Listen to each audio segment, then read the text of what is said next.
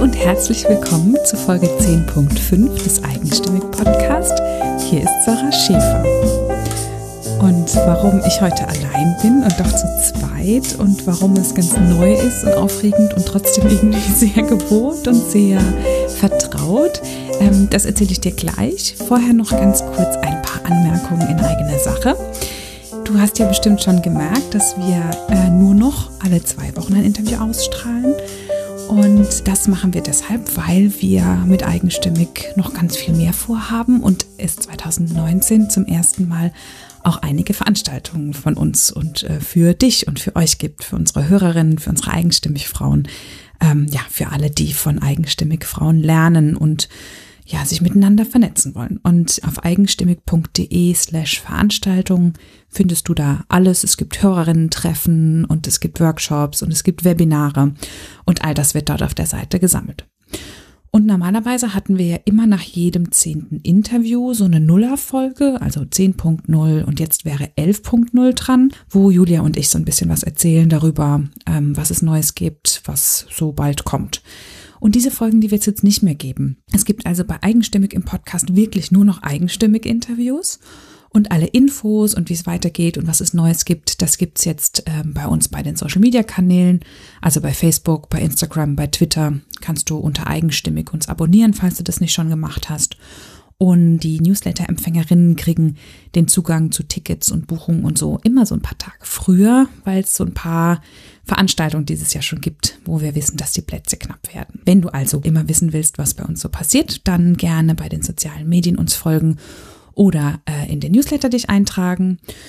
Und jetzt zu dieser, ja, für mich sehr, sehr, sehr besonderen Folge.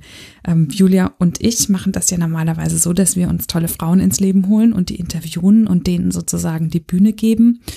Und jetzt war es ja oft so, dass wir gehört haben, wann seid ihr denn dran? Wann werdet ihr denn mal interviewt? Und ja, dann haben wir das jetzt mal gemacht. Und ja, hier ist das erste Interview. Das ist das Interview mit Julia. Wir haben das einfach mal getestet, ob wir uns gegenseitig interviewen können. Und ich muss echt sagen, ich habe eigentlich am Anfang gedacht, dass das nicht geht. Aber das war ganz erstaunlich, was jetzt einfach auch diese zwei Jahre Interviewerfahrung mit uns machen und wie viel wir einfach doch nicht von uns wissen und wie viel wir nochmal über uns erfahren haben. Und ja, Julia kennst du ja schon vom Hören und trotzdem nochmal. Heute bin ich in Gimmeldingen bei Julia Meder. Und Julia Meder ist Life- und Leadership Coach und Autorin und Podcasterin und natürlich meine Podcast-Julia, meine Podcast-Partnerin. Und als Life- und Leadership Coach, ähm, da begleitet sie Menschen, die so innere oder äußere Veränderungsprozesse durchmachen. Also manchmal ist es ja so, dass sich im Außen was ändert und man damit so selbst überfordert ist und sich das Innen erst ans Außen anpassen muss. Bei ihren Experts ist das zum Beispiel so, die sie betreut. Ähm, das sind Menschen, die zum Beispiel mit ihrem Partner ins Ausland delegiert werden. Und das ist natürlich was vollkommen anderes. Plötzlich ist das Leben auf den Kopf gestellt und die begleitet Julia. Da ist es so, dass das Außen sich verändert und man dann die Chance hat, im Innern ganz viel noch mit anzustoßen und zu verändern. Und manchmal ist ja genau andersrum. Da verändert sich im Innern was und man muss das Außen anpassen. Und das ist dann zum Beispiel da, wenn Julia ähm, Menschen begleitet, die merken, sie wollen in ihrem Berufsleben sich irgendwie neu ausrichten. Sie wollen das suchen und finden, was ihr Leben ausmacht. Und während ich immer die Menschen betreue oder begleite, die sich selbstständig machen, hat Julia auch vor allem ein Auge auf die Menschen, die sich im Berufsleben anders ähm, ja fortentwickeln, anders weiterentwickeln wollen und nicht immer nur das höher, schneller, weiter anstreben, sondern ihren eigenen Platz in eben dem Leben suchen, was sie schon haben.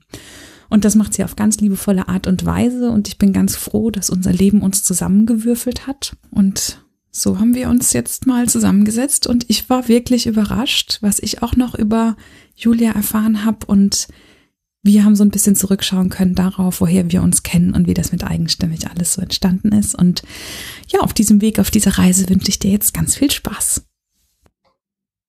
Ob man das Herzklopfen hört auf der Aufnahme. Das lasse ich genauso drin. Wir sind heute in Gimmeldingen, einem Vorort, Ortsteil von Neustadt an der Weinstraße. Und ich bin aufgeregt wie schon ganz lange nicht mehr vor einem Interview. Äh, oh Gott, und mir kommen jetzt schon die Tränen, ist das furchtbar. Wer war so das überhaupt klappt? Also, mir gegenüber sitzt Julia Meder. Vielen Dank, dass ich hier sein darf, Julia. Schön, dass du da bist. ähm, wir haben jetzt gedacht, auf so vielfachen Wunsch, dass wir auch mal was zu uns sagen. Probieren wir das aus. Ähm, ich habe gemerkt in den letzten Tagen und Wochen, seit wir das entschieden haben, dass wir das machen, äh, ein Interview mit uns gegenseitig, ähm, dass ich Fragen zurückgehalten habe, was sich komisch angefühlt hat, was mir aber auch gezeigt hat, dass es Fragen gibt, die wir uns sowieso immer stellen. Wirklich so, dass wir manchmal beim Autofahren oder beim Zusammensitzen oder so uns wirklich so tiefgehende Fragen stellen. Und zwar nicht, um irgendwas zu produzieren am Ende, sondern weil wir es echt voneinander wissen wollen oder weil wir über Themen philosophieren. So, diese Fragen werde ich irgendwo einfließen lassen. Gleichzeitig haben wir eigentlich gesagt, wir interviewen keine Freundin. Das heißt, da muss ich auch aufpassen. Aber das kriegen wir irgendwie hin. Ähm, ja. Bist du auch aufgeregt? Sehr. ich verspreche euch, Julia wird auch noch zu Wort kommen irgendwann.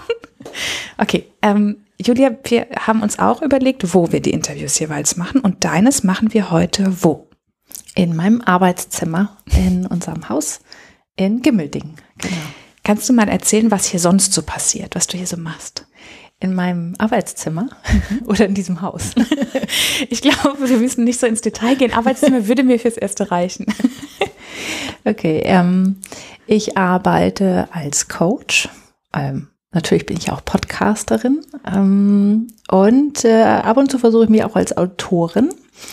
Und davon läuft das meiste tatsächlich in diesem Arbeitszimmer ab jetzt wieder. Ich habe eine Zeit lang immer oben auf dem Sofa gearbeitet und das war nicht gut. Also Warum? weder für meinen Rücken ah, okay. ähm, und auch für das, ja, das Arbeitsgefühl. Also ich finde es jetzt schön, ähm, ich fühle mich professioneller sozusagen in ein Arbeitszimmer zu gehen, die Tür mhm. zuzumachen, mir noch einen Tee zu kochen, mir aber auch wirklich Schuhe anzuziehen und so weiter und dann mit Arbeits, also mit, mit quasi ja nicht Arbeits-Arbeitskleidung, aber schon irgendwie so offiziell in meinem Arbeitszimmer mhm. zu sitzen. Das ist, war, ist auf einmal wieder wichtiger geworden in den letzten Monaten und fühlt sich jetzt wieder erwachsener an. Du wir kennen uns ja schon aus einer Zeit, in der wir wirklich echt was anziehen mussten morgens, weil wir da ins Büro gefahren sind. In dasselbe also eine Zeit auch immer was an. ich auch, ich auch. Aber ich meine damit, äh, da hatten wir keine Wahl. Nee, da mussten so, wir ne? was Schickes auch. Da mussten wir auch was Schickes anziehen. Ich kenne dich nämlich, Julia, ganz viel im Hosenanzug. Mhm. Mhm. In schicken Hosenanzügen. Und äh, eins ist geblieben, du hast auch da immer schon viel Tee gekocht. Ja, das weiß ich, daran kann ich mich erinnern. Immer. Genau, wir haben nämlich mal beide in einem DAX 30 gearbeitet. In der Kommunikationsabteilung, ja. genau. Hättest du damals gedacht, dass wir heute mal hier so sitzen? niemals, niemals. Nee, und ich kann mich lustigerweise auch noch wirklich an den Moment erinnern, als wir uns da getroffen haben, als Echt? wir uns zum ersten Mal gesehen haben, also zum ersten Mal in das Zimmer gekommen bist. An dem Tag, als ich mich da beworben habe, tatsächlich, oder als ich da ich glaube, als du dich beworben hast, war ja. das ja. Ja, da bin ich einfach im Aufzug äh, in irgendeinem Stockwerk ausgestiegen, bin in irgendein Büro rein und habe gesagt, wo ist die und die Frau, zu der muss ich. und dann haben die da in diesem System gesucht und mich denke Witzig, ja. Sehr interessant. Ja, nee, ja. genau. Und ähm, ich hätte es, nee, natürlich hätte ich es nie gedacht, weil ich zu dem Zeitpunkt auch noch dachte, dass ich da bis zur Rente bleibe. Mhm. Nicht auf dem Job, aber in, in dem Unternehmen weil ich mich eigentlich auch immer sehr wohl gefühlt habe mhm. da. Ich bin gerne mit anderen Menschen zusammen und ich bin arbeite gern äh, im Team und entwickle Ideen zusammen, habe gern viel Möglichkeiten zur Weiterentwicklung auch und äh, ich hatte immer gedacht, dass ich da für immer bleibe. Mhm. Dass ich immer mal selbstständig bin, hätte ich nie gedacht. Ich habe gleich noch eine Geschichte, an die ich mich jetzt in den letzten Tagen erinnert habe, ähm, als ich dich ganz in einem ganz frühen Stadium des ist es das wirklich noch erwischt habe oder du mir das mit mir geteilt hast. Aber bevor wir da hinkommen, Cliffhanger kann ich, bevor wir da hinkommen, würde ich gerne noch weiter vorne anfangen. Wie, wie, ist dein, dein Weg so verlaufen? Du hast, äh, bist ja nicht von hier, sondern du bist aus Norddeutschland. Bin ich von hier, genau. Nicht aus der Pfalz. Zugezogen. Hört man ja auch. Ja, ich komme ursprünglich aus Norddeutschland, aus der Nähe von Stade. Das ähm, liegt zwischen Hamburg und Cuxhaven. Die meisten Leute wissen nicht, wo es ist. Und habe dann Biologie studiert, mhm. irgendwann mal. Äh, und das Biologie studiert habe, kam eigentlich aus einem ganz anderen Grund. Also, halt ich, aus welchem? Ja, pass auf. Also, ich habe ähm, äh, meine Schwester wusste ja schon sehr früh sehr klar, was sie werden will, dass sie im handwerklichen Bereich was machen will. Sie wollte erst Tischler werden, hat dann Klavierbau. Äh, Meister, äh, äh, Klavierbaulehre gemacht. So, sie ist Klavierbaumeisterin. Das habe ich immer sehr bewundert, aber ich wusste nie, was ich eigentlich so machen will. Und dann ähm, hat meine Mutter gesagt, mach doch mal ein Praktikum bei der Zeitung. Das könnte doch was für dich sein. Du bist doch so neugierig und so aufgeschlossen, hast gern mit Menschen zu tun, du schreibst gern. Könnte doch was sein. Gut, habe ich ein Praktikum bei der Lokalzeitung gemacht. Das hat mir auch gut gefallen. Ich habe dann auch frei für die gearbeitet und wollte dann gern Journalistin werden. Und dann hat ähm, damals. Wie alt warst du denn da? Ähm, 17, als ich das okay. Praktikum gemacht habe und dann bin ich dann kurz danach 18 geworden. Und ähm, das war auch eine net, sehr, sehr nette Redaktion. Und da war ein Redakteur, der gesagt hat, ja, ähm, Journalist werden ist gut, aber studiere weder Germanistik noch ähm, Journalistik, sondern studiere irgendwas Fachbezogenes, weil dann kannst du Fachjournalist werden ähm, und dann, äh, dann, es geht besser, gibt's mehr Stellen einfach oder andere Stellen, mhm. ähm, weil er selber war Germanist und das hat er immer drunter gelitten und äh, kam dann nie so recht voran, weil das so viele da waren in dem Bereich. Und dann habe ich gedacht, okay, ich hatte Deutsch und Bio-Leistungskurse, ich habe immer gern Biologie gemacht habe auch Jugendforsch zu dem Zeitpunkt ähm, äh, viel und gerne gemacht im biologischen Bereich. Und dann habe ich mir halt überlegt, ich studiere Biologie. Und ich habe aber Biologie studiert, um Wissenschaftsjournalistin zu werden, tatsächlich. Also nicht, äh, ich, ich wollte nie als Biologin arbeiten, was total schön war, weil ich dann ähm, mir die Kurse aussuchen konnte, wie ich Lust und Laune hatte also ich musste nicht Genetik nehmen, weil das jetzt nun das Neueste war und auf jeden Fall, weil ich hatte da gar keinen Bock drauf. Alle wollten die, diese Genetikkurse rein. Ich hatte, ich habe Naturschutz gemacht und Mikrobiologie, weil ich es einfach viel lustiger fand, ja, und angewandte Botanik. Genau, ich habe in Hamburg studiert. Das war toll, weil ähm, in Hamburg der äh, wenn man angewandte Botanik in Hamburg studiert, dann hat man ja mit Nutzpflanzen zu tun, hat man einmal das alte Land vor der Haustür, wo die ganzen Obstbäume sind. Da habe ich meine Diplomarbeit geschrieben mit Kirschen, war super im Sommer. Und man hat den Hafen und den Großhandel, wo natürlich ständig ganz exotische Früchte und, und so weiter ankommen. Man kann dann in diese, äh, wir waren dann auch im Hafen unterwegs, haben uns die Kaffee- und Kakaolieferungen angeguckt, die Orangenlieferungen und oh, das war einfach, das war toll, ja. Also, es war super. Und äh, dann, äh, genau, deswegen konnte ich konnte machen, was ich wollte. und dann habe ich, äh, war ich fertig. Ja, und dann war ich fertig. Und dann, ja. Mist, dann durfte ich ja, nicht mehr weiter studieren. Ja. Und ähm, und dann wollte ich ja in die wissenschaftsjournalistische Richtung. Ah, nee, zu dem Zeitpunkt hatte ich mich kurzzeitig vom Journalismus abgewandt, weil ich da ein Praktikum gemacht hatte, was mir überhaupt nicht gefallen hat und was ich ganz furchtbar fand. Oder sogar zwei oder drei, die mir nicht gefallen haben. Und dann gab es aber, ähm, habe ich bei Jugendforscht in der Stiftung gearbeitet. Und da ist mir dann, hat mir dann die Chefin ein ähm, äh, was auf den Tisch gelegt, ähm, eine Ausschreibung für ein Wissenschaftsjournalismus-Stipendienprogramm.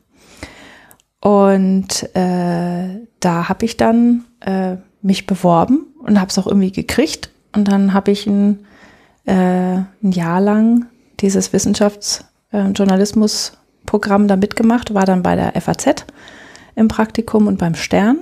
Und äh, ja, wir haben dann auch also Kurse gemacht, neben, bekommen nebenher und so weiter. Und die anderen Teilnehmer waren bei anderen großen Zeitungen und wir hatten dann so ein Netzwerk und dann habe ich danach drei Jahre als oder zwei Jahre als freie Wissenschaftsjournalistin gearbeitet und es war ganz, ganz furchtbar. Oh, oh Gott. Oh, oh, je. Weil mir die, ähm, die, diese Wissenschaft dahinter und die Biologie, das hat mir alles sehr viel Spaß gemacht. Aber mir hat ähm, die, diese Akquise keinen Spaß gemacht, das Artikel anbieten, bei Redaktionen anrufen. Ah, okay, also das, das war dein, was, woraus bestand da dein Job? Ähm, Artikel zu schreiben, also mhm. mir Themen zu überlegen, die, ähm, die Redaktionen anzubieten. Und wenn die gesagt haben, ja, mach, dann das, den, den Artikel zu schreiben und den dann halt quasi zu verkaufen. Aber du musstest quasi dafür sorgen, dass jemand gesagt hat, ja, mach. Wir geben genau. dir Geld dafür. Genau. Ah, okay. Und du konntest natürlich auch irgendwo feste freie sein, wo du dann immer mal ähm, Aufträge schon automatisch bekommen hast. Ähm, so kleinere Meldungen aus irgendwelchen wissenschaftlichen Papern abgeleitet.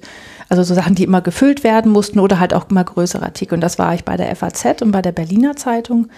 Ähm, aber ich hätte eigentlich noch mehr Redaktionen gebraucht, für die ich mhm. äh, frei arbeiten konnte. Zu dem Zeitpunkt war gerade so eine Zeitungskrise. Das war ganz viele Redakteure wurden entlassen. Es wurde viel auf Online umgestellt. Das war so 2005, 2006 um den Dreh.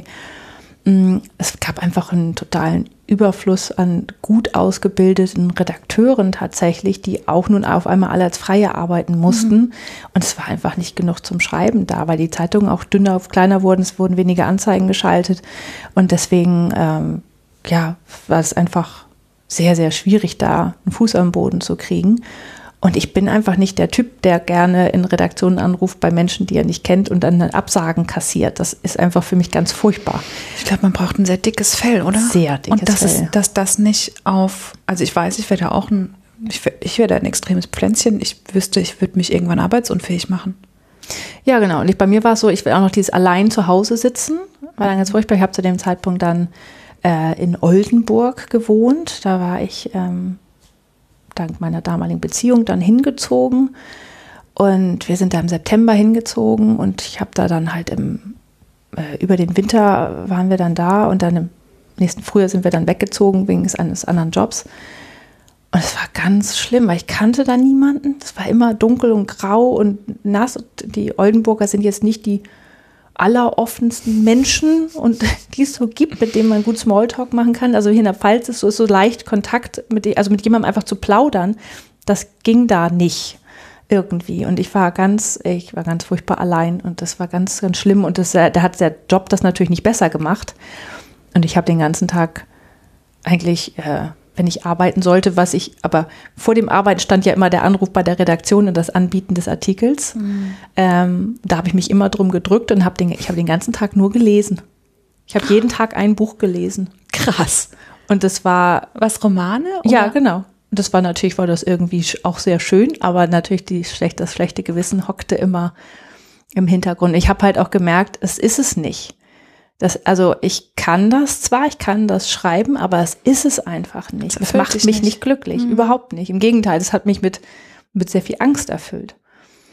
Das ist auch ganz krass zu sehen. Ich habe gerade, mir sind, als du von dem Biologiestudium erzählt hast, sind mir echt die Tränen in die Augen geschossen, weil du so gestrahlt hast.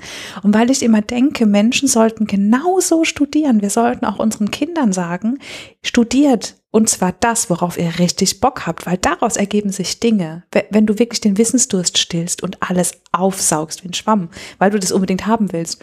Und das, was du jetzt gerade erzählst, so richtig das, so, so zugegangen und es ja, ja. abgedunkelt. Das ist irre. Ja.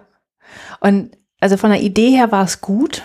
Mhm. Ähm, die Grundidee kam ja von meiner Mutter, als mhm. ich, ähm, als ich Teenager war, dass sie sagte, Mensch, du schreibst gerne, hast gerne Menschen zu tun. Du hast mit ne? Schreiben. Neugierig mhm, genau. und so.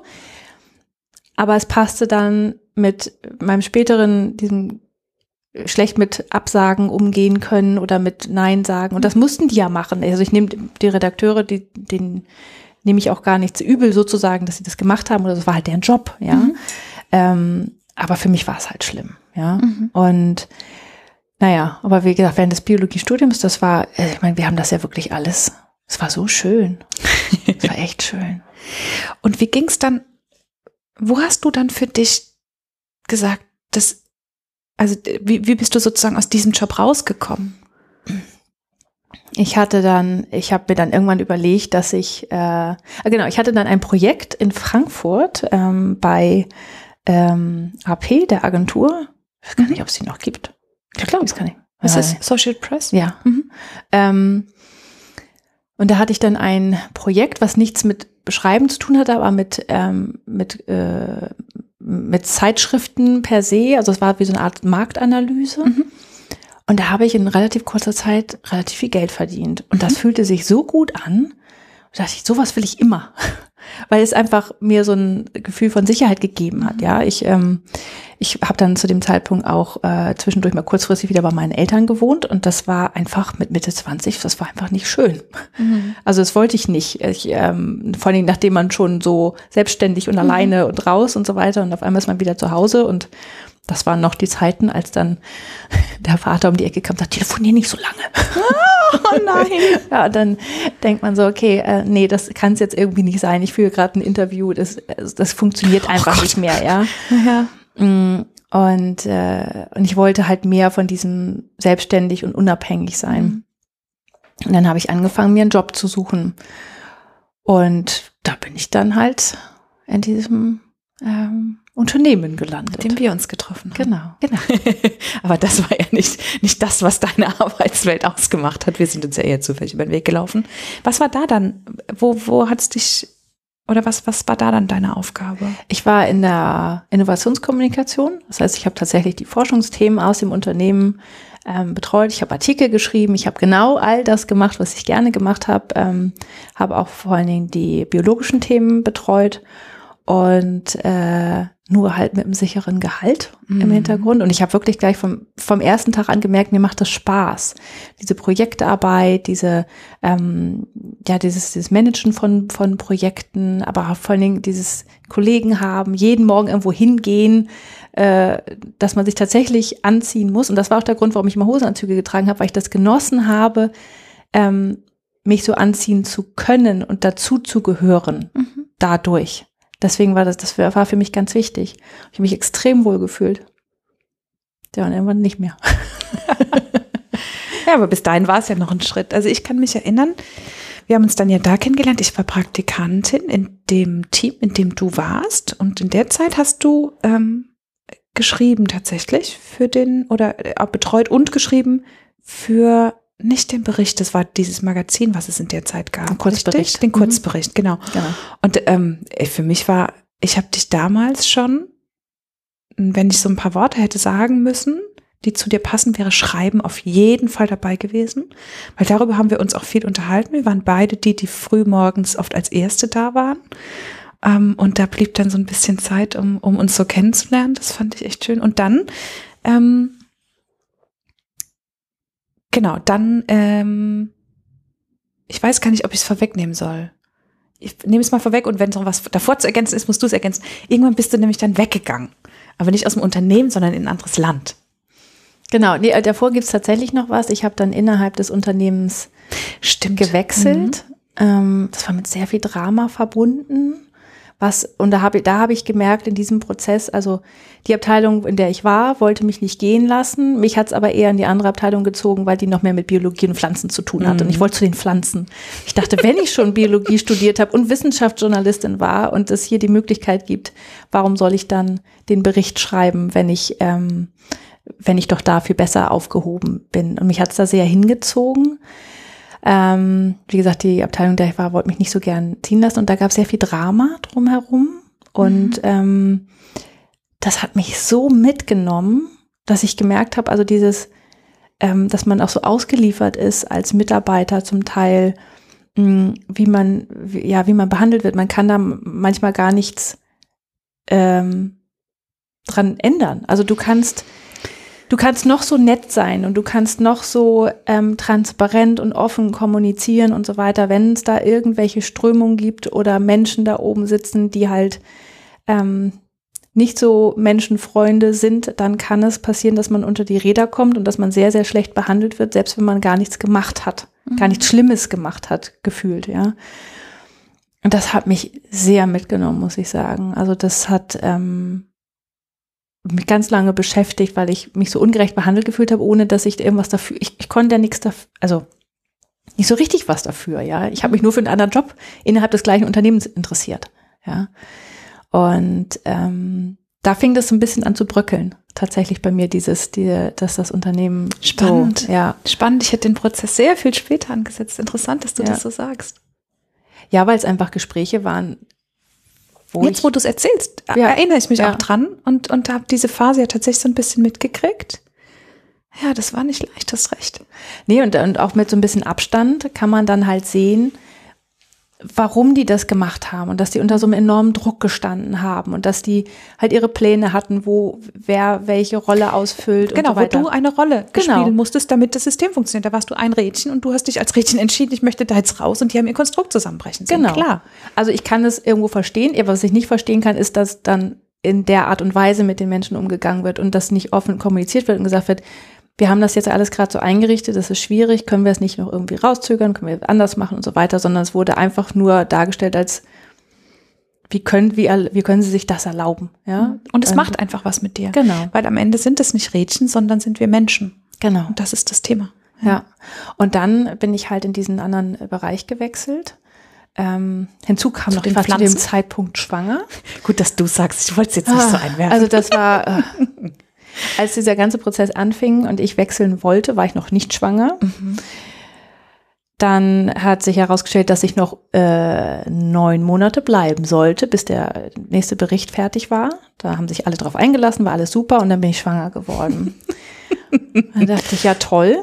Ähm, und dann habe ich das dem neuen Bereich gesagt, der mit den Pflanzen, habe gesagt, hier, ich bin schwanger, ich komme dann und gehe dann gleich wieder in Mutterschutz. Und dann haben die gesagt, nee, super, ist kein Problem, kriegen wir hin. Ist doch schön, freuen Sie sich, herzlichen Glückwunsch. Und ich so, hä?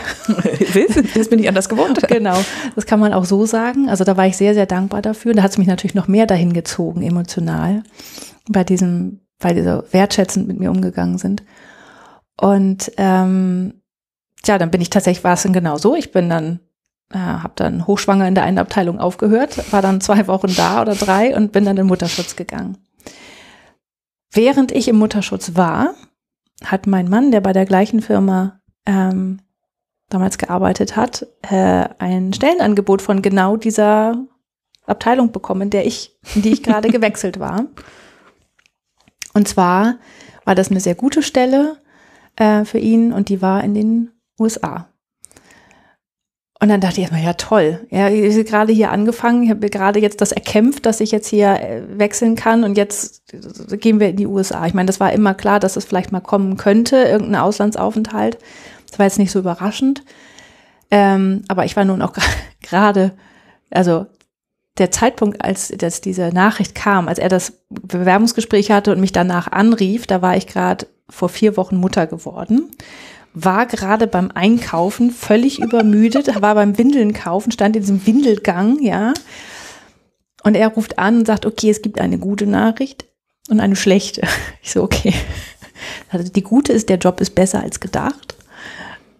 Zweitens, er ist in den USA und ich habe nur, ich nur noch geheult. Ich glaube, alle haben gedacht, irgendwie die junge Mutter da, die ist gerade nicht ganz bei sich. Ja, war ich auch nicht. Ähm, weil der Gedanke, auf einmal vier Jahre in die USA zu gehen, wenn du gerade ein Kind gekriegt hast, also es war alles so, es war einfach zu viel. Ja. Und äh, ja, dann habe ich wieder angefangen, nach Mutterschutz ähm, wieder zu arbeiten. In Deutschland dann noch? In Deutschland noch, genau. Ähm, mein Mann hatte sich dann, wir hatten es dann für den Job entschieden und ich wusste, okay, Anfang des Jahres geht's dann, dann in die USA. Und ähm, genau, das war so im Sommer, hatte ich wieder angefangen und Anfang des, also ein halbes Jahr später soll es dann in die USA gehen. Und dann ähm, stellte sich raus, dass äh, die komplett umstrukturiert haben und ihr Headquarter in die USA verlegt haben. Äh, und das war so ein Geheimprojekt. Und dadurch, dass ich sowieso in die USA gehen würde und mein Job deswegen nicht gefährdet war, war ich prädestiniert dafür, die Kommunikation dafür zu machen und dabei zu helfen, ähm, halt diese, dieses, äh, dieses Kommunikations, also dieses Zu- Projekt zu kommunikativ genau. äh, zu begleiten. Ähm, Den Menschen in der Firma klar zu machen. Übrigens, das Headquarter wird verlegt. und Es ist alles gar nicht so tragisch. Genau, aber es war trotzdem tragisch, weil natürlich Ja. sehr, sehr viele Arbeitsplätze verloren gegangen sind. Und ähm, meine Kollegen waren halt zum Großteil selbst betroffen von diesem Stellenabbau. Und natürlich kannst du denen dann nicht das übertragen, dass sie das halt bestmöglich kommunizieren. So, also war es nun an mir. Und da habe ich dann gemerkt, ähm, wie gut mir diese Change-Kommunikation gefällt, weil ich in der Lage war, Menschen dabei zu helfen, sich, obwohl sie in dieser wirklich schlechten Situation waren, sich besser zu fühlen. Hast du das in dem Moment gemerkt oder in der Retrospektive beim Draufgucken später? Nee, in dem Moment.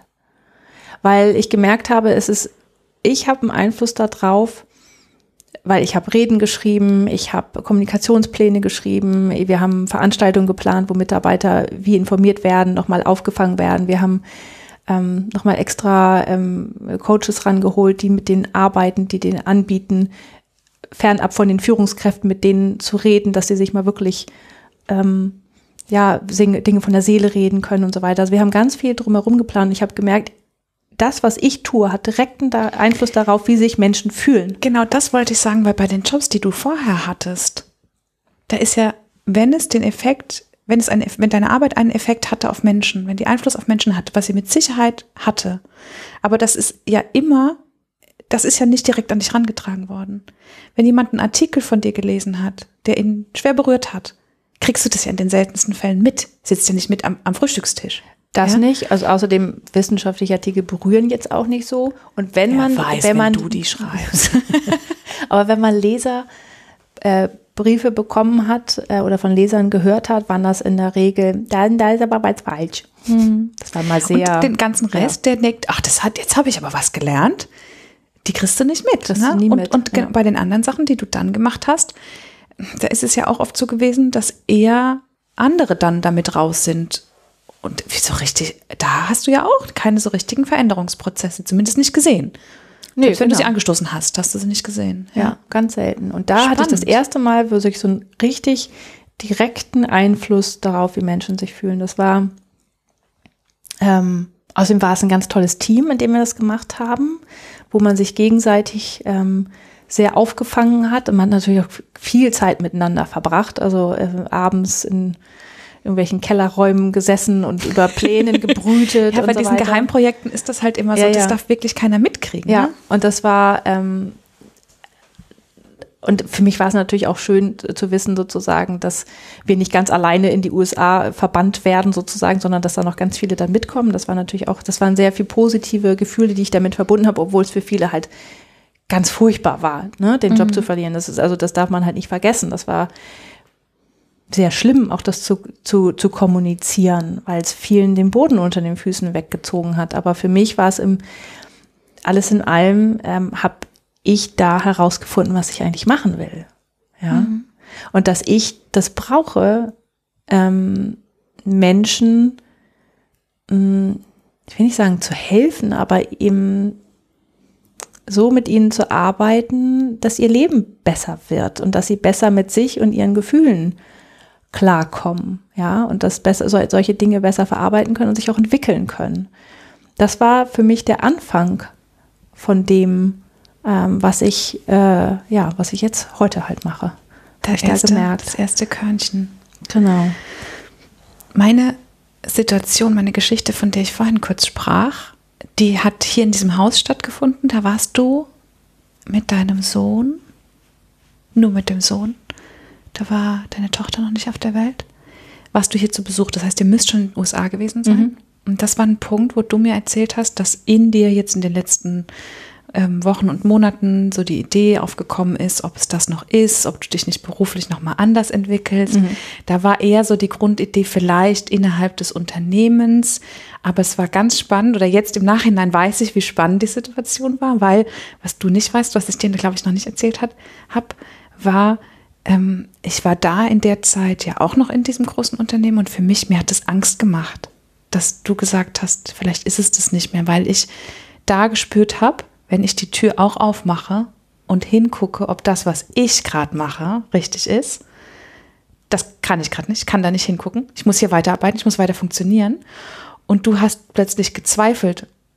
Und ich, und zum Glück hast du es dann irgendwie so halb wieder zurückgenommen und gesagt, ja, du hast ja jetzt so viel Zeit da rein investiert in diese Position und du hast so viel Expertise jetzt auf diesem Feld, vielleicht ist es auch eine blöde Idee so. Es war genauso diese Situation, wo du dich noch nicht entschieden hattest. Und ich kann mich noch erinnern, wie heilfroh ich war, dass wir sozusagen aus dem Gespräch, dass ich glimpflich rausgekommen bin, weil du gesagt hast, naja, vielleicht, vielleicht ist das einfach nur gerade eine Phase. Wir haben die Tür mal ganz kurz aufgemacht. Genau. Gesagt, Nee, mal nee ah, doch lieber nicht. Das sieht, das sieht gruselig aus. Das sieht nach viel Arbeit aus. Und das sieht nach. Und das ist, im Nachhinein ist mir diese Situation gekommen. Kannst du, ich war weiß, das dieser, noch, ich weiß, ich weiß noch, was Äh, du meinst, ja. war das dieser, diese Geschichte, die das auch angestoßen hat? Oder war da noch was mehr? Ähm, ja, ja, jein. Also es war dann so, wir sind dann ähm, in die USA gegangen, äh, nachdem dieses Projekt ähm, kommuniziert war, sagen wir mal so. Ähm, fertig war es natürlich noch nicht, weil das dauerte noch Aber die Mitarbeiter lange. wussten jetzt, dieses Headquarter wird verlegt und damit war euer Kommunikationsprozess fürs Erste, den, den du betreut hast. Äh, ja, also ein, ein Teil war abgeschlossen, dann kam natürlich noch die weitere Kommunikation, weil es dann diese ganzen Betriebsratsverhandlungen Ah, ja. ging und, und so weiter. Und das musste dann noch begleitet werden. Es war ein sehr langer Prozess über mehrere Jahre. So, und dann war es aber so, dass, ähm, und da bin ich meinem Mann sehr, sehr dankbar dafür. Ähm, ich war so quasi ein bisschen Teil der Verhandlungsmasse. Also er hat, er hat damals, als er den Job angenommen hat, hat er gesagt, ja, gibt es denn eine Möglichkeit, dass meine Frau da auch arbeitet. Mhm. Das war nämlich ganz süß. Ich, er kam ins Bewerbungsgespräch rein und äh, Meda ist jetzt ja auch ein Name, der ist, ja, der ist also jetzt nicht so. Ist, nicht so nicht so häufig, aber ist ja auch nicht, also ist relativ normal ja. halt irgendwie. Und dann fragte halt ähm, der eine, mit dem wir gesprochen haben, sagte, ist Ihre Frau Meder eigentlich auch unsere Frau Meder? Oh, und äh, da haben sie ja, haben gesagt, ja, das ist ja, was in einem Unternehmen, in dem über 100.000 Menschen arbeiten, darf man so eine Frage ja ruhig mal stellen. Und dann ähm, war es so, dass äh, er darum gebeten hat, dass ob es nicht eine Möglichkeit gibt, dass ich da auch arbeite, weil er weiß, dass es nicht richtig gut ist, wenn ich zu viel zu Hause bin. Ich glaube, da muss man dazu sagen, dass das normalerweise, und da sind wir jetzt sozusagen bei dem Wort, was ich erst durch dich gelernt habe, bei den Expats oder bei den Delegierten, also der Mann, der wurde delegiert, der hat diesen Job innerhalb der Firma, aber im Ausland bekommen. Und normalerweise ist es häufig so, dass zum Beispiel der Mann delegiert wird und die Partnerin dann einfach begleitet, aber häufig dort nicht arbeitet. Genau. Und in, in vielen Ländern darf sie da auch nicht mhm. arbeiten. Mhm. Ähm, also arbeitsrechtlich. genau, mhm. arbeitsrechtlich. Ähm, wenn sie nicht in der gleichen Firma ist, dann ist es auch schwierig, da mhm. was für die Firma zu tun, Klar. die delegiert. Ähm, meistens müssen die ihren Job kündigen äh, mhm. zu Hause. Es ist selten, dass der ruhend gestellt wird. Viele nutzen die Elternzeit, um das zu machen bei mir war es halt gut, wir waren sogar auch noch in der gleichen Abteilung. Ja, mhm. also die hatten wirklich einen Hebel und die wollten auch gerne, dass ich da arbeite. Und das heißt, und du wolltest ich, auch? Ich wollte auch gerne, weil ich ja wusste aus meiner Zeit als freie Journalistin, dass es nicht gut ist, wenn ich ähm, nur zu Hause, bin bist. und nichts so richtig zu tun habe. Ähm, ja, mhm. das ist nicht gut. Mhm. Außerdem arbeite ich sehr gern. Also mir hat das sehr viel Spaß gemacht. Und gerade jetzt nach diesem Projekt war das natürlich dann auch irgendwie ganz toll. Und dann habe ich äh, quasi auf der gleichen Stelle, einfach nur in der Kommunikationsgruppe äh, von dieser, von diesem, von dieser Abteilung, habe ich dann halt in den USA angefangen und habe dann drei Jahre ähm, in den USA da gearbeitet und da Kommunikation auf Englisch gemacht. Sehr viel gelernt, ähm, über, weil meine Kollegen waren äh, ja fast ausschließlich Amerikaner und das hat einfach, äh, ja, da lernt man sehr viel, weil die ganz anders ticken und ganz anders mhm. denken. Kulturell spannend. Und ich erinnere mich noch, bevor du hingegangen bist, war Englisch jetzt nicht so dein Lieblingsthema. Ja. Und wenn wir uns das heute angucken, du äh, lebst und atmest ja auf Englisch, ne? Also ja. du weißt ja manchmal nicht, ob du ein Buch auf Deutsch oder auf Englisch gehört hast. Oder eigentlich ja, weißt du es, weil du sie eigentlich nur auf Englisch hörst. Genau. Aber es ist wirklich so ein Riesenteil geworden. Ja, genau. Und, ähm, und da war es dann so, dass relativ schnell das nächste Veränderungsprojekt auf uns zukam. Und da habe ich gemerkt, dass es mir wieder so viel Spaß macht, obwohl es natürlich wieder um Arbeitsplatzabbau ging. Aber es hat mir einfach, mh, mm, äh, diesmal in Amerika halt, und, mhm. und das hat mir so viel Spaß gemacht. Und als ich dann anfing zu hadern, ähm, das da war ich, und als diese Situation da kam, wo ich das dann gesagt habe, das war, wo ich gemerkt habe, das ist es für mich. Und ich habe gemerkt, es gibt Projekte, in denen ich nicht dabei sein darf. Aus irgendwelchen innerpolitischen Gründen, weil irgendjemand anders mal an der Reihe war oder ich weiß nicht. Ich habe nur ein Projekt, das hätte dir voll Spaß gemacht. Ja. Das wolltest du haben, ich weil es genau dabei. deins war, was genau. dich erfüllt hätte und du wurdest ausgeschlossen. Und es war ja so geheim. Mhm. Aber ich kann sowas relativ schnell merken, wenn so etwas mhm. passiert, weil ich sehr gut merke, wie Menschen sich verhalten und so weiter. Und natürlich habe ich immer gewusst, dass da was passiert. Und ich konnte mir meistens auch denken, was es ist. Und es war das Allerschlimmste, das Gefühl zu haben, nicht dabei, nicht mitspielen zu dürfen. So ausgeschlossen zu sein. Witzig.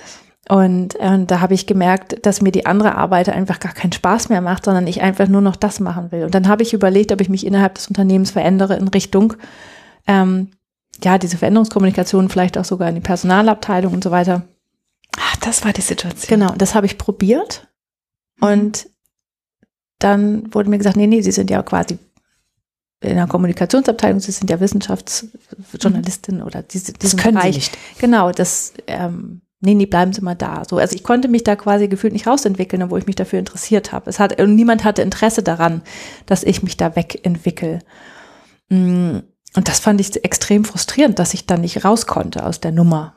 Ja, und dann habe ich, ähm, habe ich eine sehr liebe Freundin, äh, die hat damals, ähm, und ihr habt ja auch schon einen Podcast, deswegen kann ich es auch erzählen, Malis, ähm, Marlies und ich haben zur gleichen Zeit äh, Kinder bekommen am Anfang und dann sind wir ganz oft zusammen spazieren gegangen und haben beide mal gesagt, ach ja, hm, Job, ja, äh, äh, ist okay, aber es ist jetzt irgendwie nicht das, ja. Und dann ähm, sind wir in die USA gegangen und sie ist ein Jahr später nach Brasilien gegangen mit ihrem Mann als Expat-Partnerin und hat in der Zeit dann irgendwann ähm, haben wir uns mal wieder getroffen und sie war ein anderer Mensch. Sie war, hat so geleuchtet und gestrahlt. Und sie hat eigentlich genauso, sah genauso aus wie meine Schwester. Mhm. Ja, dieses, die war angekommen irgendwie. Und ich dachte, boah, das will ich auch. Ich will auch so, so strahlen und so angekommen sein. Und dann, als sie mir jetzt das Coaching gemacht hat und dabei rausgefunden hat, was sie gerne machen möchte.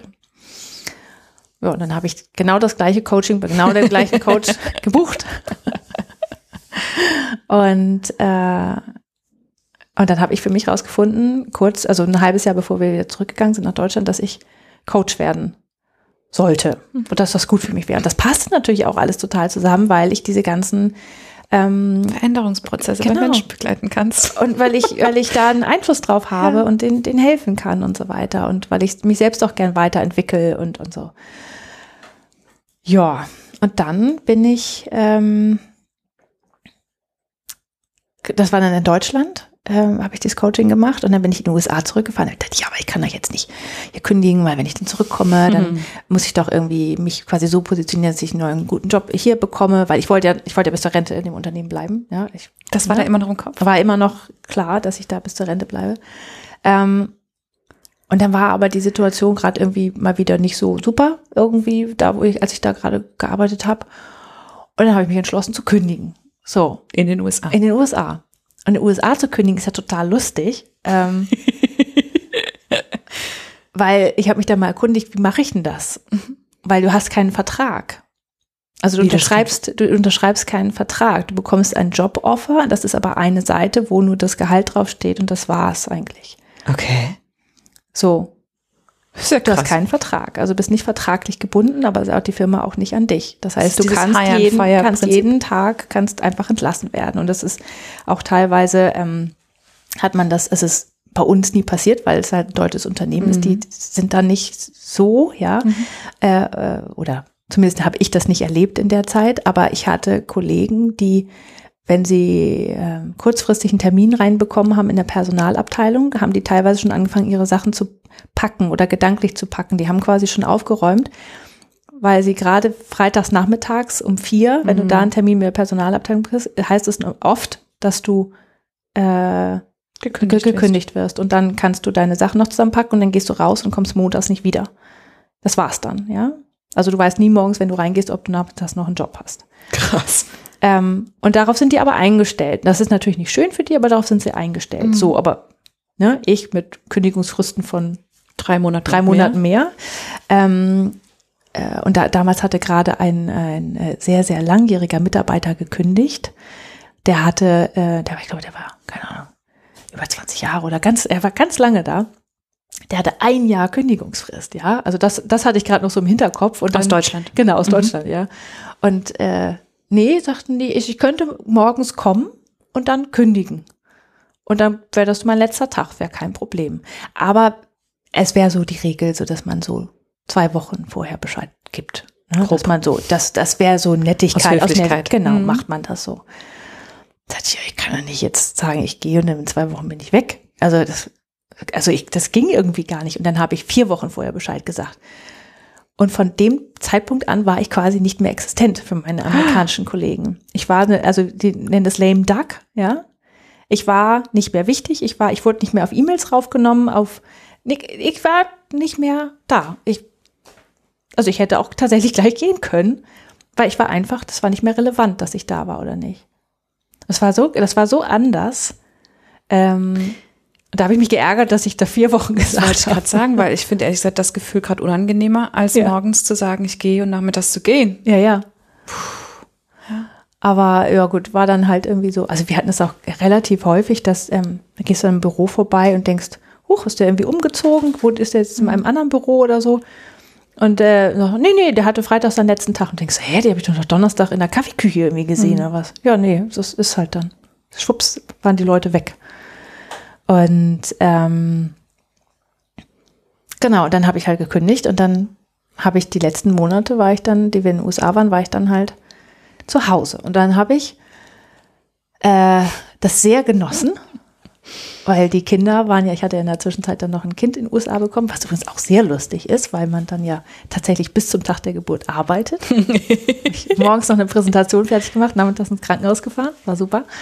Ähm, und ich fand es echt spannend, das auch mal in beiden Welten irgendwie mitzukriegen, muss ich sagen. Die, die Geburten von Ja, Kindern. genau. Mhm, Einmal in Ja. den USA und einmal hier. Genau. War Spannend. sehr interessant. Ja, aber äh, kommt vom Thema ab. Also die Kinder waren dann ja im Daycare, also im, im, in der Betreuung, in der Kita oder wie auch man das da nennt. Ja, und ich war zu Hause. Das war toll. Mit viel Geld. In den USA verdient man ja auch ganz gut.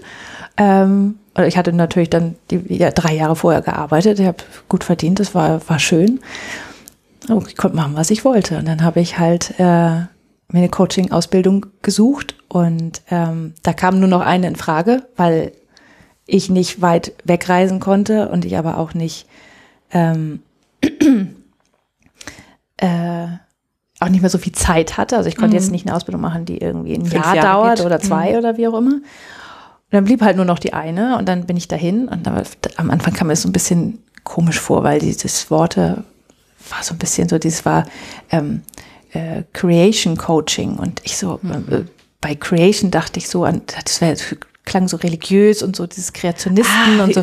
Und ich dachte an kreativ und basteln. Ja, nee, also also ich so, ich dachte so, hm, ist das jetzt, ist das jetzt sowas, weil kann ja, weiß auch ja immer mal sein. Nicht, ne? Du und nicht, ja, ja. und du ke- kennst ja auch viele Begriffe nicht und weißt nicht, ob das das vielleicht doch was anderes bedeutet und so weiter. Aber jetzt habe ich da mal drauf eingelassen. Ich dachte, na, zur Not, dann habe ich, das ist eine Lernerfahrung mehr. Und, und dann war es aber auch genau das Richtige. Ja, also es war, es war so toll. Es war natürlich überhaupt nicht religiös und nix, ja. Ja. Also, Hattest ähm, du keine Angst, dass du nicht auf Deutsch Coaching-Ausbildung machst? Also ich, ähm, oder war dein Englisch zu dem Zeitpunkt schon so, dass es so in deinem Alltag war? Ja, ja, weil ich habe ja, ähm, ich habe tatsächlich auch amerikanische äh, ähm, Freundinnen äh, Mhm. viel gehabt. Und äh, ich habe ja den ganzen Tag Dafür nur. ist es gut, dass hab- du, ja, dafür ja. ist es gut, dass du in dem Unternehmen gearbeitet hast. Genau. Und, ja, ja. Ich habe ja Artikel geschrieben auf Englisch, die Stimmt. teilweise kaum noch korrigiert werden mussten. Und äh, ich habe Vorträge auf Englisch gehalten. Ich, ich habe alles auf Englisch gemacht. Ja, also das war für mich war es nachher komischer, auf Deutsch zu coachen als auf Englisch irgendwie. Obwohl kulturelle Unterschiede schon da sind. Also die hatte ich zu dem Zeitpunkt schon sehr verinnerlicht, weil ich wirklich gute Freundinnen hatte, die, ähm, die ich alles fragen konnte oder auch Kolleginnen, äh, äh, Kolleginnen, aber vor allen Dingen auch einen Kollegen, ähm, der halt, äh, der schwarz ist, den äh, durfte ich alles fragen, so warum hat der jetzt so reagiert, warum ähm, ist die jetzt gerade sauer auf mich oder was und was bedeutet das Wort in dem und dem Kontext. Ähm, also wir konnten sehr viel über diese kulturellen Unterschiede sprechen und dadurch habe ich ganz viel tatsächlich mitbekommen an diesen kulturellen Feinheiten und dadurch konnte ich tatsächlich auch gut auf Englisch coachen, weil ich die Zwischentöne verstanden habe. Ja, und ähm, das, ich glaube, den, den, die deutsche, die deutschen Konnotationen von Worten und, und die, die deutsche Kultur und wie man mit Deutschen coachen kann, das ist, glaube ich, was, was dir, was du dir intuitiver, weil du es eben selbst kennst, auch aus deiner, aus deiner Sozialisation aneignen kannst. Und das ist was, da ist es, glaube ich, genau richtig, dass du das da gelernt hast, weil es eher nochmal ein Zusatz ist. Ne? Genau, ja. Ja, spannend. Aber natürlich war es trotzdem aufregend, das erste Mal auf Englisch coachen. Ja, und dann, das war dann natürlich ein Übungscoaching im, in dem Kurs, wo ich jemand anders coachen musste und so eine, eine von den Lehrerinnen zuhörte und nicht so. es war sehr aufregend. Aber es hat alles funktioniert und dann, ähm, ja, habe ich da den, die Coaching-Ausbildung gemacht und dann sind wir nach Deutschland zurückgekommen und dann habe ich erst noch wieder meinen Rundenvertrag aufgenommen den ich dann ja hatte in Deutschland und äh, bin dann quasi in den gleichen Job wieder eingestiegen, den ich vorher hatte. Und das hat dann nur ein halbes Jahr gedauert und dann war ich selbstständig. Weil und ich wollte, eigentlich wollte ich ja nie selbstständig sein, aber das, da war der, der Unterschied zu groß. Ja, ich bin halt, also A war ich in dieser Repatriation drin. Äh, das ist also die Zeit, die, die Phase, wenn man wiederkommt aus dem Ausland, die nennt man Repatriation. Ähm, und da ist es ganz, ganz schwierig. Ähm, also, wenn du weggehst, gehst du ja immer davon aus, dass alles ähm, dass es komisch wird, dass es anders wird, dass du in ein anderes Land gehst, eine andere Kultur. Du erwartest diesen äh, Kulturschock. Kulturschock. Mhm. Ja? Wenn du zurückkommst, gibt es den Reverse Culture Shock. Den erwartest du in der Regel nicht, aber der trifft dich dadurch umso härter. Und du kriegst natürlich auch weniger ähm, Unterstützung ähm, mhm. mit interkulturellen Trainings oder sonst irgendwas, ähm, weil alle gehen davon aus, du kommst ja nach Hause zurück. Du hast ja alles ja. wie ja, immer. Du mhm. kennst das ja. Aber es hat sich halt, du hast dich verändert, ähm, dein Umfeld hat sich verändert, es wirkt alles viel kleiner und enger und du kannst mit niemandem drüber reden, keinen interessiert, wo du warst, irgendwie was du erlebt hast. Die fragen nur so, ach, seid ihr wieder da? Sagst du ja? Und wie war's? Gut? Fertig. Mehr nicht. Ja, höchstens noch irgendwelche blöden Sprüche über Burger und Waffen und Politik. Ja. Du hast gar nicht so viel zugenommen, wie ich dachte. Ja, genau. Ja. Also ähm, ja, oder die Frage, ob die Kinder nur noch Englisch sprechen oder sowas, ja. Ähm, Aber du beantwortest irgendwie überall die gleichen oberflächlichen Fragen. Ja, und das sind so ungefähr drei bis fünf mehr mhm, genau. maximal, wenn, also. Und äh, du fühlst dich schon sehr verloren und allein. So, und in, in, vielleicht war es nicht die beste Entscheidung in der Zeit, gerade eine, äh, äh, diese Entscheidung zu treffen, selbstständig zu werden, als sie noch mitten in der Repatriation war. Ähm, aber es ging nicht anders. Ja, ich bin, wir sind zurückgekommen und dann stand mal wieder ein Veränderungsprojekt an. und äh, einen Monat, nachdem wir gelandet sind, war ich schon wieder am Arbeitsplatz und zwar mit 100 Prozent. Ähm, Kinder waren schon wieder im Kindergarten und äh, äh, schon wieder eingewöhnt und so weiter. Äh, das haben die super gemacht. Also da war ich echt sehr dankbar dafür, aber ich wusste auch nicht, wie es anders, also wie es anders hätte gehen sollen. Ich äh, ich wusste nicht, dass es da Probleme hätte geben können. Ah, okay. Ich hatte nicht damit gerechnet und vielleicht gab es deswegen auch keine, ich weiß es nicht. Mhm. Aber das hat alles gut funktioniert und dann schwupps war ich wieder in diesem alten Trott drin und saß wieder in den gleichen Meetings und habe mich gefragt, was, wie konnte das denn passieren? Hm. Ich muss ganz kurz unterbrechen. Ich habe hier nämlich gerade die Erleuchtung.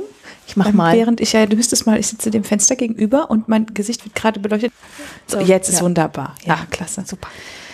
Aber ich habe die Erleuchtung und, und du tatsächlich auch, weil den Moment finde ich spannend, weil du hast jetzt heute ganz oft gesagt, dir macht das, das Arbeiten mit den Menschen so viel Spaß, ins Büro gehen und das sind Menschen, im Team arbeiten, das haben.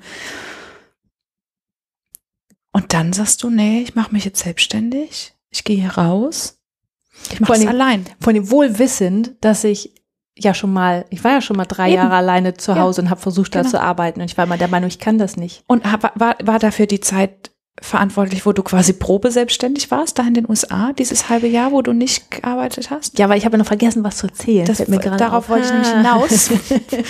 ich versuche ja immer nicht zu sagen, Julia, du hast ja das und das gemacht, bisschen kann ich mir es dann doch nicht, weil ich es wirklich für wichtig halte. Du hast da nämlich genau. nicht nur gelernt, sondern in der Zeit, in der du in den USA nicht in dem Unternehmen gearbeitet hast, hast du nämlich eigentlich auch selbstständig dich gemacht. Genau. Ein bisschen. Aus Versehen. Aus Versehen. Ähm, und zwar war es so, dass meine beste Freundin äh, drüben äh, zu dem Zeitpunkt ähm, arbeitslos war. Mhm. So. Und äh, ja, die hat sich sehr gefreut, als ich dann da den Job gekündigt hatte. Also die hatte ich auch da auf der Arbeit kennengelernt, deswegen die ist ja auch nicht, nicht ähm, glücklich gewesen und deswegen mhm. konnte sie es gut verstehen, auch dass ich da gekündigt hatte und so weiter.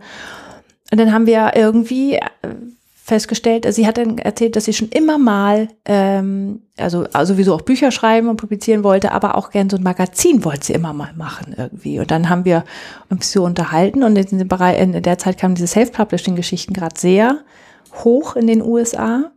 Und dann habe ich mal irgendwo so ein Webinar oder irgendwas gesehen, wo ähm, jemand gesagt hat, es ist ganz einfach, so ein Journal zu machen. Ne? Also so ein, wie so ein Tagebuch, aber wo schon Fragen drin sind, so, so Prompts mhm. drin sind, ja. Und dann haben die da gezeigt, wie das geht und dachte, ja, das können wir auch. Und dann haben wir uns zusammen hingesetzt und wir hatten so einen Spaß. Ja, und dann haben wir halt tatsächlich uns einfach ja, diese, diese Journals gemacht und die selbst veröffentlicht. Und ich, und dann haben wir uns halt überlegt, okay, äh, ich glaube, da haben wir das ein oder zwei irgendwie schon veröffentlicht. Mm, Das erste war ein, äh, wie man, äh, das war so ein Testding, wie man nach einer Trennung wieder glücklich wird. Das war sehr schön. Und das andere war ähm, Fragen, ähm, so wenn, wenn Großeltern ihren Enkeln von ihrem Leben erzählen wollen, äh, dass sie dann so diese Geschichten aus ihrem Leben aufschreiben, aber nicht äh, ähm, also die ganz, ganz klassischen Geschichten, sondern so kleine, versteckte, so nebenher, so die Anekdoten aus dem Leben, die so ein Mhm. Leben halt einfach ausmachen und reich machen. Das war unser zweites. Und dann haben wir, ähm, was überlegt, naja, aber Sie Amerikanerin, ich Deutsche, äh, wie machen wir das, wenn wir damit, was ist, wenn wir damit Geld verdienen, irgendwie aus Versehen? Was machen wir denn dann? Ja, und äh, dann haben wir gesagt, wir brauchen irgendeine Rechtsform. Und dann haben wir, sind wir in den ähm, UPS Store gegangen, also von UPS, und haben da für fünf Dollar eine LLC gegründet. Was? Das ist eine wie eine GBR im Grunde genommen. Ihr habt im UPS-Store ein Ja. Unternehmen gegründet. für fünf Dollar. Ich habe hab Fotos. Hammer. Ja. Also äh, ich meine gerade, du hättest mir das wahrscheinlich schon mal erzählt, aber das, mir ist gerade dieses Ausmaß nicht klar.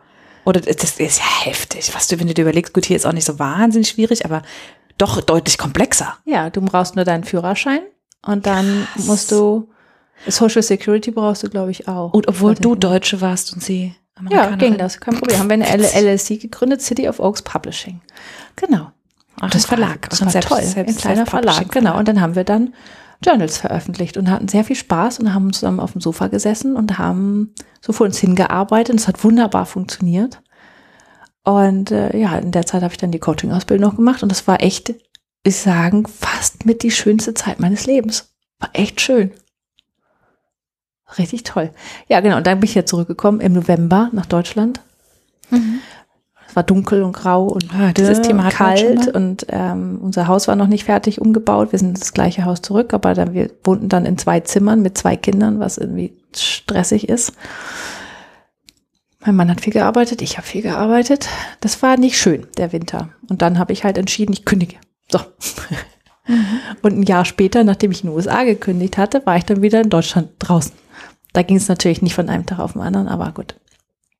Äh, ja, und dann ähm, war ich selbstständig. Genau. An dem Punkt Coach. waren wir gerade, war das tatsächlich Leidensdruck dort, der dich dazu gebracht hat zu kündigen? Oder war das, weil du, weil du jetzt gelernt hattest, wie es sich anfühlen Ja. kann? Ja, weil du ein Positivbeispiel hattest? genau. Ich hatte ja immer, wie gesagt, dieses habe ich ja erzählt, wenn Marlies und Claudia dieses Leuchten hatten, dieses Angekommensein, dieses Mhm. zu wissen, wo sie sind. Ähm, da wusste ich jetzt, wie sich das anfühlt. Da wollte Dass ich ja immer hin. Genau. Und ich wusste, also ich wusste, wie sich das anfühlt und ich wusste, was es für mich ist. Ich hatte ja, hatte das immer gesucht und das waren immer, die Sachen waren immer okay gewesen, teilweise auch gut, so das Biologiestudium und so weiter, aber es war nie so, dass ich wusste, das ist es jetzt. Mhm. Und das hatte ich aber jetzt nun gefunden durch die, durch die Ausbildung und aber auch durch dieses, äh, das war nicht das Gründen an sich, aber es war das Gründen zusammen und das was Neues machen und Sachen erschaffen und so. Das war irgendwie der, der tolle Teil. Aber ähm, ich weiß noch, und das ist eine Geschichte, die habe ich auch schon ein paar Mal erzählt, aber ich finde es immer noch so interessant. Ich bin dann dadurch, dass wir beide nun in diesem Unternehmen waren, mein Mann und ich, ähm, hatten wir natürlich auch viele Freunde, in dem, in, die da auch da drin waren. Und dann ich, am letzten Tag bin ich raus und dann habe ich mich irgendwie noch mal das letzte Mal umgedreht und habe dann zurückgeguckt und dachte, oh Gott, die sind alle da drin und ich bin hier draußen. Und das war so ein ganz schräges Gefühl von, oh Gott, was habe ich gemacht? Ja, Ich bin allein. dann bin ich allein und jetzt bin ich wieder, also ich gefühlt ganz kurz war ich wieder in dieser Situation, wo ich damals da saß als freie Journalistin und nicht angerufen habe in Reaktionen, sondern Bücher gelesen habe irgendwie. Ähm, und dann habe ich aber wirklich auch dann im übertragenen Sinne mich quasi umgedreht und dann waren da aber doch ganz viele Menschen, die äh, unter anderem halt auch du und damit dann auch eigenstimmig was dann sich dann genau zu dem Zeitpunkt entwickelt hat, wo ich gemerkt habe, da sind noch mehr Menschen, die sind wie ich und das ist okay, dass wir hier draußen sind. Ja. Mhm. Wir konnten uns, wir konnten uns nur hier draußen wirklich finden. Da, da drin gehören wir nicht rein. Aber dieser Moment von da zu stehen und zu denken, Mist, alle sind da drin und ich bin hier draußen. Das war also ein kurzer Moment der Panik, aber das war dann so ein Gefühl von ah, umdrehen und ach, das sind ja alle. Okay, alles klar. Und dann so das Gefühl von, wir sind so viele, ja, dass äh, das durch eigenstimmig gekommen ist, das war, das war so unglaublich beruhigend. Ich glaube, ja. dass diese Situation, glaube ich, macht ganz schön klar, wo wir standen, als wir überlegt haben, eigenstimmig zu machen. Das waren am Anfang wir beide, die uns gegenseitig die, die Sicherheit gegeben haben, die gespiegelt haben, es ist okay, du bist hier richtig. Es war nicht die Fehlentscheidung. Schritt für Schritt, wir kriegen das hin, wir sind nicht allein. Und dann haben wir uns immer mehr die Menschen gesucht, die Frauen gesucht, die so ticken wie wir, die dieselbe Sprache sprechen, wo wir uns nicht erklären müssen und die uns das Gefühl geben, wir sind nicht allein. Genau. Ich glaube, das ist tatsächlich gut zusammengefasst unsere Anfangsmotivation, auch wenn wir sie vielleicht damals nicht so auf den Punkt gebracht hätten. Nee, weil wir wussten ja nicht, was kommt. Wir Ja. konnten ja nicht sicher sein, dass da all diese tollen Frauen sind, Hm. die wir dann zusammen sammeln und die wir treffen und die uns Mhm. gut tun und wo, wo wir uns einfach wohlfühlen. Das wussten wir ja nicht, dass das passiert. Das wäre eine, ein schöner Traum gewesen in dem Moment, aber es wäre nicht sicher, dass das so kommt. Ja. Aber die Anfangsmotivation war tatsächlich dieses, ich brauche jemanden, aber ich, das hatte ich halt gemerkt im Jahr davor, dass ich ähm, äh, das alleine arbeiten kann ich nicht. Aber wenn jemand da ist, der genauso viel Spaß daran hat wie ich, dann läuft's. Und zwar richtig. Ja. Ja, genau. Ja. Ja, spannend. Ich habe mir ganz, ich mache das normalerweise nie, was aufzuschreiben während der Gespräche. Ich weiß, dass ich es bei dir kann, weil es dich nicht so doll rausbringt. Ich habe aber die große Tasse dazwischen gestellt, dass du nicht siehst, was ich geschrieben habe. Ähm, wir sind nämlich jetzt auch schon fast bei einer Stunde.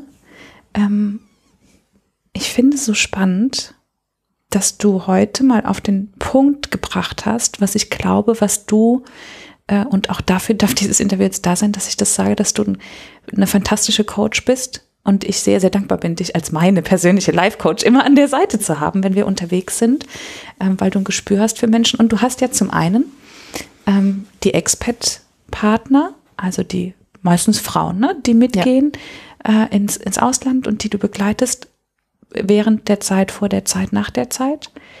Ähm, und Menschen, die, die sich, und damit, das kommt auf den Punkt, du hast heute zusammengefasst, welche Menschen du begleitest, nämlich Menschen, die in persönlichen, du begleitest Menschen in persönlichen Veränderungsprozessen, die entweder durch diese Expert-Zeit be be beeinflusst sind oder durch das, was du auch erlebt hast, durch dieses, eigentlich ist ja alles gut, aber irgendwie bin ich hier nicht richtig in diesem Unternehmen.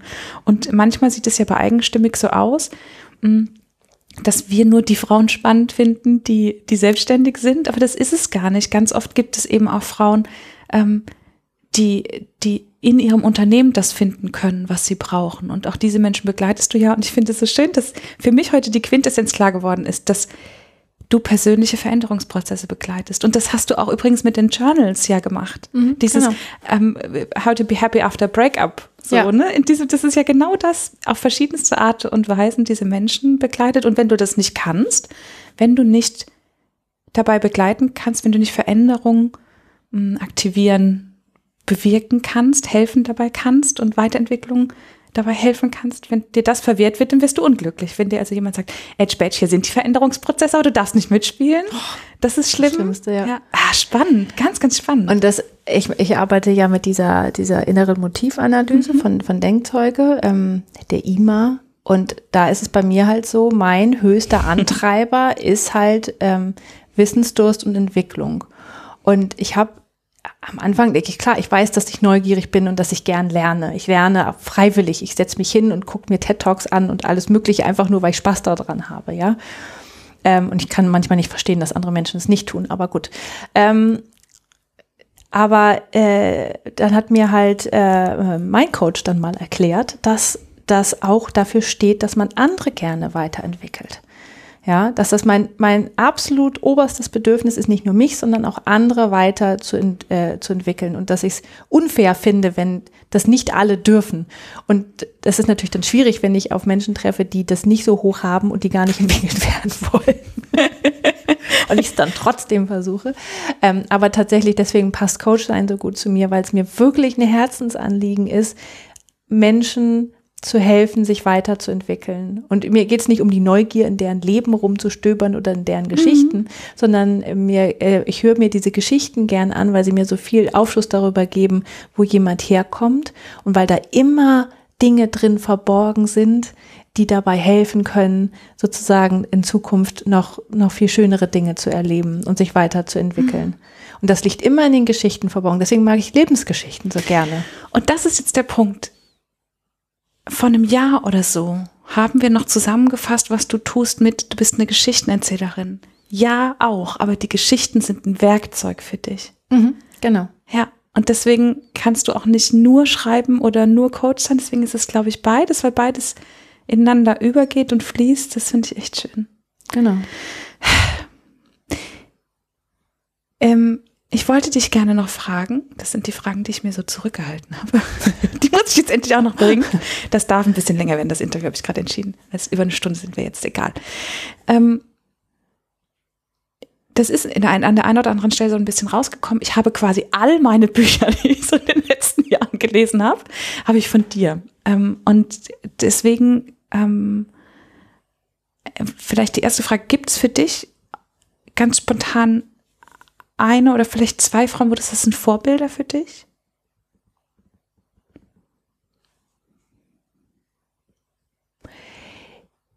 Sie, ich könnte mich nicht auf ein oder zwei festlegen, das weil ich, ich tatsächlich, ja, weil ich, das ist oft genau gerade das Buch, was ich gerade höre. Mhm. Also ich höre ja Bücher immer in der Regel, ich lese ja nicht mehr. Ähm, und es ist, äh,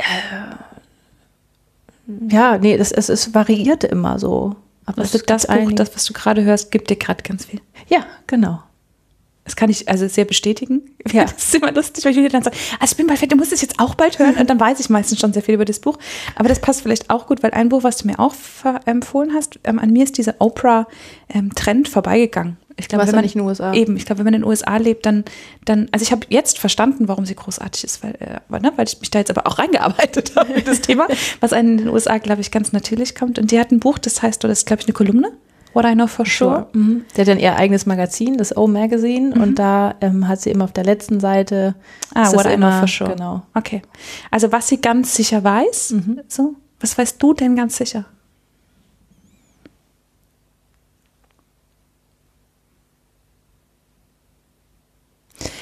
Dass ich mein Leben selbst gestalten kann und muss. Mhm. Und dass ich das niemand anderen überlassen darf. Auch wenn es manchmal bequemer ist. Mhm. Und sich dann im ersten Moment leichter anfühlt, aber das muss ich selbst in die Hand nehmen und nur dann kann ich wirklich glücklich sein. Ich habe mir auch vor dem Interview heute aufgeschrieben, dass ich damit klarkommen muss, dass ich am Ende das Gefühl haben werde, dass wir nicht alles besprochen haben. Und das ist jetzt auch so, aber ich glaube, ich möchte gerne mit diesen Worten aufhören. Und ähm, ich sage von Herzen danken für das Interview und für alles. Ich danke dir auch, auch für alles.